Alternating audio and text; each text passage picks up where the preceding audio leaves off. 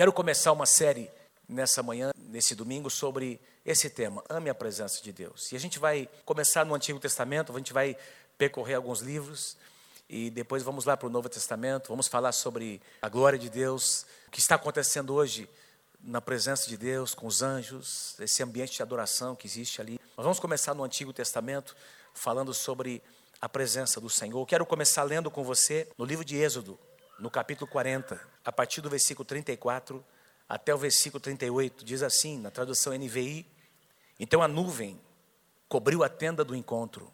Repete comigo assim: a tenda do encontro. Então a nuvem cobriu a tenda do encontro. Gostei demais dessa expressão, porque nós encontramos na tradução atualizada, corrigida, a gente encontra a tenda da congregação, ou a tenda da reunião, ou simplesmente a tenda, que era um lugar na verdade se referia ao tabernáculo de Moisés, mas eu gosto demais, é o único lugar onde aparece essa expressão, a tenda do encontro, é aqui na tradução NVI. Eu achei muito bacana, muito legal. Então a nuvem cobriu a tenda do encontro, encontro aqui, encontro de Deus com a, o seu povo, com Israel, e a glória do Senhor encheu o tabernáculo. Moisés não podia entrar na tenda do encontro, porque a nuvem estava sobre ela, e a glória do Senhor enchia o tabernáculo. E a glória do Senhor enchia o tabernáculo. Versículo 36. Sempre que a nuvem se erguia sobre o tabernáculo, os israelitas seguiam viagem. 37. Mas se a nuvem não se erguia, eles não prosseguiam. Só partiam no dia em que a nuvem se erguesse. De dia, a nuvem do Senhor ficava. Tradução atualizada diz: repousava. De dia, durante o dia, a nuvem do Senhor ficava, repousava sobre o tabernáculo, e de noite havia fogo na nuvem, à vista de toda a nação de Israel em todas as suas viagens. Falar sobre o tabernáculo de Moisés, para mim, vocês sabem, eu, eu, sempre faço referência ao tabernáculo de Moisés, para mim é um assunto que me, assim, me fascina muito, me deixa muito assim, é, eu acho muito lindo, talvez, porque eu me lembro quando pequeno, meu pai pregando sobre esse tema, a gente não tinha tantos recursos quanto, quanto a gente tem hoje. Se você hoje visitar o Google, você coloca lá qualquer móvel, a Arca da Aliança, você coloca lá o altar de incenso, você coloca ah, o candelabro, você vai ter lá, e clica lá imagens, você vai ter dezenas, talvez centenas de imagens, fotografias, enfim, que são desenhos e pinturas desses utensílios que tinha ali no tabernáculo de Moisés, mas naquela época nossa, de pequeno, quando nós éramos, não faz tanto tempo assim, né? Faz, faz algum tempo já, né? Eu me lembro, não tinha esse tipo de recurso, você não encontrava esse tipo de desenho. E eu me lembro que um missionário, um pastor americano, amigo dos meus pais, numa dessas vindas dos Estados Unidos, ele trouxe uma maquininha de slide e trouxe algumas dessas fotos, algumas desses desenhos, e meu pai fez lá, porque teve que fazer uma adaptação, e meu pai fez uma adaptação, aquela maquininha, e ele fez uma série de mensagens sobre o tabernáculo de Moisés, lá na rua Itapicuru, isso. devia ter por volta dos meus 12, 13 anos de idade. E eu me lembro dessas imagens, dessas peças, das divisões do tabernáculo, e o pastor Samuel explicando as medidas, explicando cada um daqueles utensílios, todo o significado, naquela um monte de coisa, todos aqueles utensílios bordados, aquelas vestimentas dos sacerdotes, os colares, peitoral e o altar de incenso, a essência, o incenso, como era feito o incenso, os componentes, enfim, tudo aquilo, o altar de holocausto e a arca da aliança. Eu me lembro de ficar muito, as cortinas, eu me lembro de ficar assim, muito impressionado com aquilo. E desde aquela época é uma coisa que me impactou muito. Eu gosto muito dessa simbologia do tabernáculo de Moisés. Não vou falar sobre isso, mas foi neste tabernáculo, nesse contexto do tabernáculo de Moisés, e aqui do livro de Êxodo, que nós encontramos no Antigo Testamento o maior número de menções sobre a presença de Deus e a glória de Deus. Interessante que, se você for estudar a sua Bíblia, eu gosto muito de, quando vou estudar um tema, procurar a primeira menção desse tema na Bíblia. Sempre a gente vai encontrar algum princípio importante, alguma verdade na primeira menção literal ou então daquele princípio. Então, se você vai procurar na sua Bíblia, quando os homens começaram a invocar o Senhor, a presença de Deus, você vai encontrar lá em Gênesis capítulo 4, da linhagem de Sete, você vai encontrar que naquela época os homens começaram a invocar o nome do Senhor. Começaram a invocar a presença de Deus. Pouco mais à frente, você encontra Noé sendo encontrado como um homem diferenciado na sua geração, no meio de uma geração totalmente corrompida, Deus encontra Noé. Noé achou graça aos olhos de Deus. Lembra que nós ensinamos aqui alguns domingos atrás? Deus está procurando intercessores, adoradores, entre outros. Deus encontrou Noé, um homem diferenciado na sua geração. Depois Deus encontra Abraão. Deus encontra Isaac, Jacó, cada um deles, você vai perceber, foram homens que edificaram altares, eles invocavam a presença de Deus, mas nessa época, é mais ou menos assim, vou passar para você a impressão que eu tenho. Eles invocavam, é como se eles invocavam um Deus distante, um Deus que estava muito longe.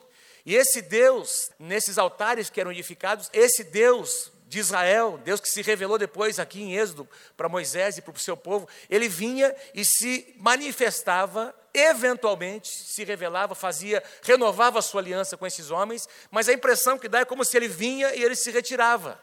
Ele era invocado, a presença de Deus vinha, se apresentava, conversava é? com Moisés, por exemplo, com Abraão, com Isaac. Cada um deles teve a sua experiência, os patriarcas, mas nunca aconteceu como nós encontramos aqui a partir do livro de Êxodo. O livro de Êxodo, Êxodo significa saída. É o livro que conta a história da saída, da libertação do povo de Israel lá do Egito. Depois de 430 anos de cativeiro, o povo agora estava sendo liberto. O livro de Êxodo começa contando a história do encontro que Moisés teve com Deus, desde pequenininho, na sua infância, sendo preservado por seus pais, depois sendo cuidado pela filha de Faraó, cometendo alguns equívocos, foge do Egito, vai ficar lá 40 anos no deserto, e lá no deserto, Moisés tem um encontro com a glória de Deus, com a presença de Deus. Lembra? Ele vê aquela sarça, aquele arbusto queimando, e aquilo atrai Moisés, ele vai ali naquele lugar, naquele lugar em que a glória de Deus começou a se manifestar para Moisés, Moisés tem um encontro com Deus, um, encontro de cura, de restauração. Moisés começa a questionar o seu chamado, e Deus diz: Ó, oh, quero te enviar para o Egito. Ele questiona três, quatro, cinco vezes. Deus ali, existe um momento de cura naquele ambiente onde a presença de Deus, queridos, onde a presença de Deus está,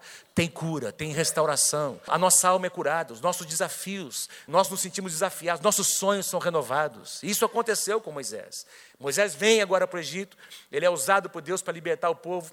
As pragas, as pragas, as dez pragas, nada mais foram do que dez manifestações da glória de Deus, da presença de Deus, milagres. Depois o povo sai do Egito, em direção à terra prometida, e tem entre o Egito e a terra tem o mar vermelho, tem um, bloqueio, tem um, um tremendo de um obstáculo, e agora eles ficam sabendo que os egípcios vêm atrás. Mas de repente, vocês se lembram, a nuvem de Deus apareceu naquele lugar. E quando os inimigos, quando os egípcios chegaram ali no encalço de Israel, a Bíblia diz que essa nuvem transformou-se numa coluna de fogo. A glória de Deus veio, se apresentou e colocou-se entre Israel e os seus inimigos. Amados, a glória de Deus está presente na sua vida, na igreja. Você às vezes não está conseguindo enxergar, mas se você é um homem de oração, uma mulher de oração, se você é uma pessoa temente a Deus, você não está enxergando, mas tem uma presença de Deus entre você e os seus inimigos. Diga amém se você crê, em nome de Jesus. É o que você às vezes não sente, você não consegue tocar, você não consegue ver com seus olhos, mas você consegue sentir. Você consegue sentir. Mais ou menos como Jesus fala sobre o mover do Espírito. É como um vento. O Espírito é como um vento. Você não sabe de onde ele vem, nem para onde ele vai. Mas você percebe que ele está presente. Assim é, é todo aquele que é nascido do Espírito. Assim é a glória de Deus. Assim é a glória de Deus. Moisés, queridos, no final do livro de Deuteronômio, a gente já vai voltar aqui para Êxodo capítulo 40. No final de Deuteronômio, no final da vida de Moisés, quando ele está transferindo a sua liderança para Josué, Interessante o que diz sobre este homem. Diz lá em Deuteronômio capítulo 34, a gente não vai ler aqui, mas eu vou só citar para vocês, que nunca houve. Diz que ele tinha 120 anos de idade quando estava partindo para estar com o Senhor, ainda vigoroso na sua força física, na sua alma. E diz lá que em Israel nunca mais se levantou profeta como Moisés. Nunca mais se levantou um homem como ele, e ali ele destaca alguém com quem o Senhor tivesse conversado face a face que me chamou a atenção nessa passagem, não diz lá que Moisés conversou com Deus, mas diz que o Senhor conversou com Moisés.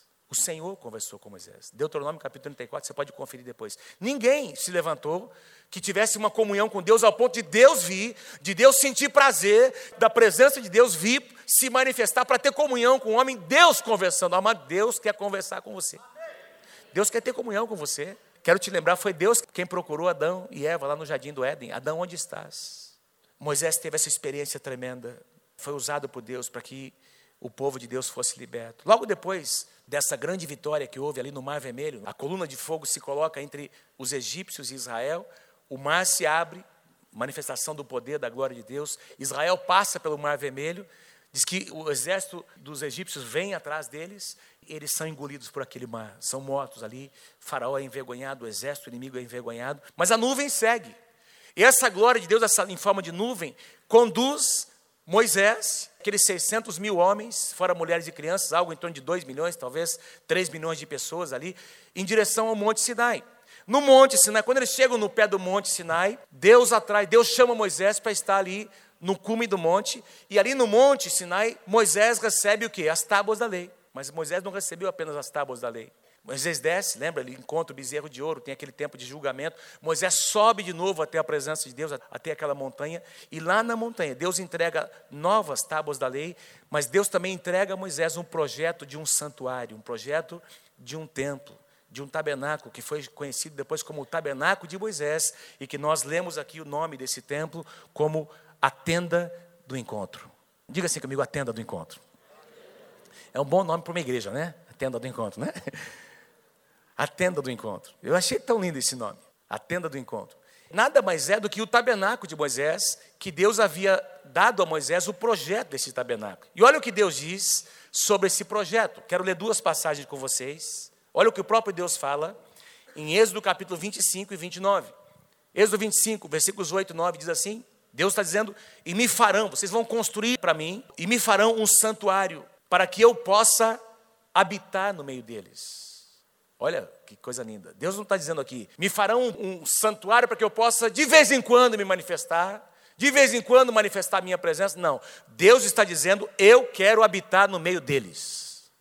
Eu quero habitar no meio do meu povo. Eu quero habitar no meio da minha igreja. Me farão um santuário, uma casa simples. E a minha presença virá para estar com eles. Façam tudo como eu lhe mostrar, conforme o modelo do tabernáculo capítulo 29, versículos 45 e 46, e Deus dizendo: E habitarei no meio dos filhos de Israel. Não está dizendo aqui, eu vou habitar no meio do tabernáculo, ah, eu vou estar, a minha presença vai estar ligada a um móvel, a uma tenda. Não, eu quero habitar no meio do meu povo. Eu quero morar no meio do meu povo. Habitarei no meio dos filhos de Israel, e eu serei o seu Deus. E eles saberão que eu sou o Senhor, o seu Deus, que os tirou da terra do Egito para habitar no meio deles. Eu sou o Senhor, seu Deus. A palavra habitar aqui, uma palavra hebraica que tem esse sentido. O significado da palavra habitar aqui, nessas duas passagens, é esse aqui: montar alojamento. Deus está dizendo: olha, eu quero montar alojamento, eu quero residir, eu quero repousar permanentemente. Mais do que isso, eu quero descansar com a minha presença no meio do meu povo. Eu quero repousar com a minha presença no meio do meu povo. Eu quero vir com a minha presença. Gente, é o que a gente acabou de cantar. Não é que a gente cantou, Paulinho? Como é que diz a primeira estrofe? Venha habitar. Não queremos só uma visita. Venha desfrutar. Tu és adorado neste lugar. É o que Deus desejava. Essa palavrinha aqui, habitar, a palavra hebraica, que eu não vou citar para vocês, aqui não há necessidade disso, mas a palavra hebraica que eu tenho escrito aqui, é a palavra shakan, não precisa anotar aí, é de onde vem a palavra Shekinah. A palavra Shekinah que a gente canta, que a gente usa, você não vai encontrar a palavra Shekinah em nenhum lugar da Bíblia, porque a palavra Shekinah era como os hebreus se referiam e se referem até hoje à glória de Deus. A palavra Shekinah é uma derivação da palavra habitar. E a palavra Shekinah significa a presença esplendorosa de Deus. Vamos ler junto lá comigo? Vamos lá? O que é Shekinah? Vamos lá. A presença esplendorosa de Deus que veio para fazer morada no meio do seu povo. Veja, não é apenas uma presença que você deve admirar, aquela presença gloriosa. Imagina, imagina a cena, queridos. Imagina você fazendo parte de um povo, essa nuvem no meio do deserto te protegendo do sol escaldante. E os seus inimigos agora vêm atrás e essa nuvem se transforma numa coluna de fogo. É algo esplendoroso ou não é? É algo para ser admirado ou não? Sim, mas não é só para ser admirado, é para ser desfrutado. Porque tem muita gente que vem num culto como esse e fica admirado. Meu Deus, ai, eu senti um fluido bom assim, vindo. Uh, e a pessoa sai, e às vezes sai para nunca mais voltar.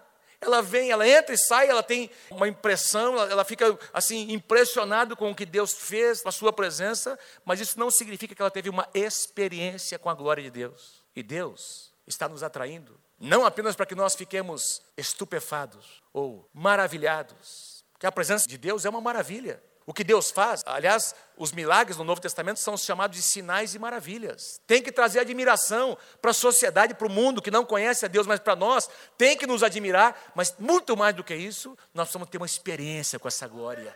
Essa glória tem que tocar o nosso coração, a nossa alma, ao ponto de começar a transformar quem nós somos. Vocês estão comigo, gente? Então tem uma diferença entre uma presença que vem e passa Certa ocasião, me lembro, não coloquei aqui, mas lembra? No começo da caminhada, Moisés está na presença de Deus e Moisés dizendo: Senhor, eu preciso da tua direção. E Deus disse: Tá bom, Moisés, eu vou mandar um anjo. Quem é que gostaria de ter um anjo para dirigir os seus passos? Levanta a mão. Tem gente que não gostaria, vou perguntar de novo, né? Eu queria, eu gostaria.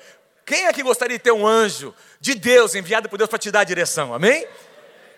Sabe o que Moisés respondeu para Deus? Tá bom, pode mandar o anjo, mas eu não quero só o anjo eu quero a tua presença. Porque se a tua presença não for à nossa frente, nós não sairemos deste lugar. Eu quero a presença de Deus. Como pastores, nós desejamos a presença de Deus governando essa casa. Para onde nós vamos? O que é que Deus quer fazer nos próximos cinco anos, dez anos? Senhor, nós desejamos a tua presença neste lugar. Derrama a tua Shekinah, Senhor. Não apenas uma presença que vem para nos visitar de vez em quando. Nós queremos uma presença permanente. Deus estava falando, querido, sobre não uma visitação temporária e rápida. Deus estava prometendo: construa um lugar onde vocês vão se reunir, onde meu povo, porque quando existe o ajuntamento das pessoas que temem a Deus, os adoradores, algo acontece. Não é a tenda em si, não é esse prédio, mas quando nós nos juntamos com um propósito, com um coração, alguma coisa. Não é assim que aconteceu hoje? Agora há pouco, aqui, enquanto a gente louvava e adorava, quando a gente começou a levantar as mãos, quem sentiu? Quem percebeu a presença de Deus vindo? A glória de Deus descendo. É isso que Deus estava dizendo. Ele diz: Eu não quero apenas visitar, eu quero morar com vocês. Queridos, quero nessa manhã exortar você no Senhor. Às vezes eu e você nos contentamos com tão pouco. Às vezes um milagrezinho para nós é suficiente, uma resposta, uma portazinha que se abre. Você já teve a sua resposta? Não precisa buscar mais tanto. Já obtive o que eu queria. Quando Deus está dizendo mais do que respostas, eu quero te dar a minha presença. Quero conviver com você. Louvado seja o nome do Senhor. Essa presença que vem para permanecer, ela começa a afetar, queridos, quem nós somos, os nossos valores, os lugares que nós frequentamos. Começa a afetar as nossas amizades, quem nós escolhemos para ser os nossos melhores amigos. Quem são os seus melhores amigos? Que tipo de conversa tem nessa roda onde você dedica às vezes tempo, abre mão de estar com a sua família para estar lá ou de estar na casa do Senhor para estar ali? Que tipo de conversa rola naquele lugar? Quando a presença de Deus vem, quando você tem uma experiência com a presença de Deus, essa presença começa a afetar as suas escolhas. Quem você vai escolher para se casar, com ele ou com ela? Essa presença vai ser uma linha demarcatória entre o que você era e o que você deseja ser, o que você pretende ser no Senhor. Onde você investe seu tempo, seus recursos. Quem pode dizer amém? Uma presença, uma habitação permanente uma habitação permanente. O que me chama a atenção na construção do tabernáculo de Moisés, como eu já disse no começo, a riqueza de detalhes. Quando estava estudando ontem aqui, lendo o capítulo 38, 39, 40 de Êxodo, eu comecei a anotar, estava lá em casa, o André estava lá, eu comecei a mostrar para ele quantas vezes aparece nos dois últimos capítulos de Êxodo essa declaração: tudo foi feito conforme Deus havia ordenado a Moisés conforme Deus havia ordenado a Moisés. Conforme Deus havia ordenado a Moisés. Deus deu um projeto a Moisés.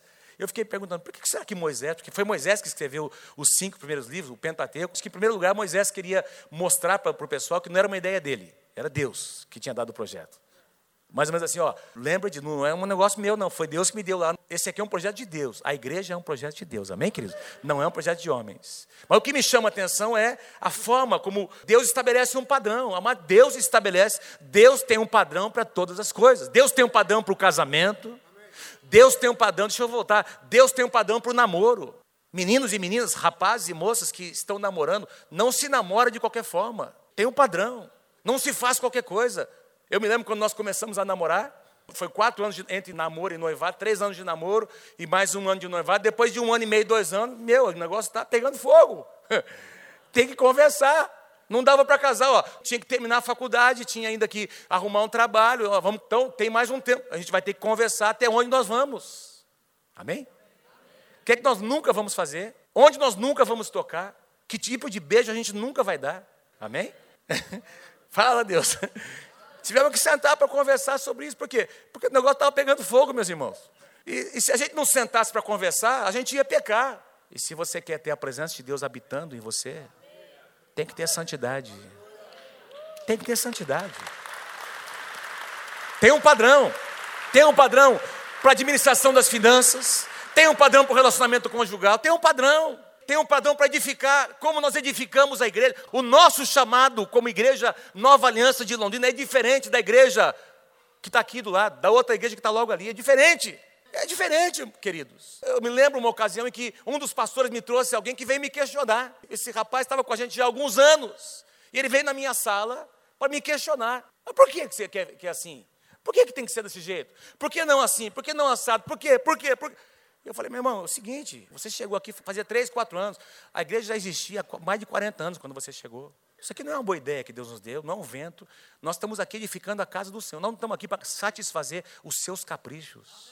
Imagina se cada um que chega vai dizer para a gente o que a gente deve, como a gente deve fazer, não é assim, não é assado, porque isso. Ah, lá na outra igreja pode, o problema é deles. Um dia aqueles pastores estarão diante de Deus e vão prestar contas de todas as suas ovelhas. E nós iremos prestar contas da vida de cada um de vocês e do que Deus nos deu para fazer. Não gostou, saiu. E fiquei sabendo que nunca mais conseguiu estar plantado em nenhuma outra igreja, porque tem gente que critica tanto, que é tão crítico, que não existe lugar nesse mundo, ele tem que abrir a igreja dele. E vai ter dia que ele também não vai gostar, ele não vai na igreja. E ai dele se tiver uns membros iguais a ele.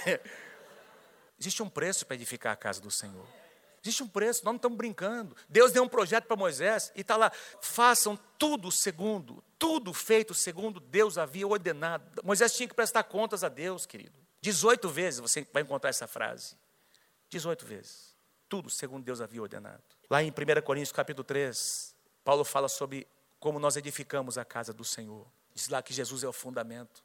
Jesus é o fundamento. E Paulo diz assim: porém, cada um tem que ver como edifica. Interessante que Paulo ele cita alguns tipos de materiais. Alguns vão edificar com ouro, outros com prata, com pedras preciosas, mas tem gente que vai edificar com madeira, com palha e com feno. E aí Paulo conclui dizendo: ó, mas eu quero lembrar vocês de uma coisa: o fogo virá e o fogo vai provar a edificação de cada um. O fogo vai provar. O tempo vai dizer. Então, a igreja é do Senhor. O fundamento Jesus já estabeleceu. Como nós edificamos é uma decisão de cada um. Agora falando sobre como igreja local. Como igreja local. Então, existe um preço para você manter a ética, manter uma palavra, manter um testemunho. Existe um preço. Tem coisas que você não negocia. Não é só para ter gente. Não existe um, tratamento. Ah, o cara, o dízimo dele é, é mais gordo, o tratamento vai ser diferente. Não é igual para todo mundo. É igual. O caminho é o mesmo. Amém? Quem está comigo? Diga amém. Nome. Quem pode dar um aplauso para o Senhor Jesus nessa manhã? Uma casa. Se você quer ter a glória de Deus descer na sua casa, na sua família, você não vai poder edificar essa família de qualquer jeito. Uma casa não pode ser edificado de qualquer maneira. Vamos voltar lá para Êxodo capítulo 40. Então a nuvem cobriu a tenda do encontro. Diga assim, a tenda do encontro. Nuvem aqui é uma nuvem mesmo, nuvem literal, uma nuvem como essas que nós vemos todos os dias. Desceu, de repente uma nuvem veio, desceu naquele lugar, envolveu aquela tenda. Deixa eu só voltar um pouquinho, deixa eu abrir aqui. Já vamos voltar para Êxodo capítulo 40. Diga assim comigo, tenda do encontro. Essa frase, essa expressão, tenda do encontro, nós vamos encontrar num outro livro da Bíblia, em Êxodo capítulo 33. Olha que coisa linda, queridos. Olha o que fala sobre Moisés e a tenda do encontro. Moisés costumava montar uma tenda do lado de fora do acampamento. Ele a chamava tenda do encontro. Quem quisesse consultar o Senhor ia à tenda fora do acampamento. Então vem cá, presta atenção comigo. Tinha aqui o tabernáculo de Moisés, todas as, as tribos estavam acampadas ao redor do tabernáculo de Moisés, todas as tribos aqui, aliás, antes do tabernáculo ser edificado, antes desse tabernáculo ser edificado. As tribos estavam ali no deserto. Diz que Moisés montou uma tenda fora do arraial de Israel. Porque Moisés tinha tanta comunhão com Deus, não era a tenda dele pessoal, onde ele ficava com a sua família. Ele montou uma tenda fora do arraial, antes de construir o tabernáculo. E quando ele queria ter comunhão com Deus, queria, precisava ouvir a voz de Deus para trazer direção ao povo, ele ia para essa tenda, para este lugar, e se encontrava com Deus ali. Olha o que diz lá, versículo 8. Sempre que Moisés ia até lá, Todo o povo se levantava e ficava em pé a entrada de suas próprias tendas, observando até que ele entrasse na tenda. Até que ele entrasse na tenda, versículo 9. Assim que Moisés entrava, a coluna de nuvem, a mesma nuvem que depois desceu no tabernáculo, a coluna de nuvem descia e ficava, diga assim comigo, descia e ficava. Ficava ali a porta, a entrada da tenda, enquanto o Senhor falava com Moisés. Imagina essa cena, queridos. Imagina, o pessoal começava, quando Moisés começava a se movimentar em direção à tenda, todo mundo já, lá, lá, Deus vai conversar, Moisés vai conversar com Deus. Todo mundo diz que saía, ficava à porta da sua tenda vendo o que iria acontecer. Diz que a nuvem que estava aqui em cima descia. Do lado da porta, a porta da tenda onde Moisés tinha comunhão com Deus, e para lá ia Moisés, ia conversar com Deus. Próximo versículo, versículos 10 e 11. Quando o povo via a coluna de nuvem parada à porta da tenda, todos prestavam adoração em pé. Toda a igreja, todo o povo. Cada qual na entrada da sua própria tenda. Mas veja, queridos, veja a diferença. Queria que você prestasse atenção. Todo mundo está enxergando Moisés.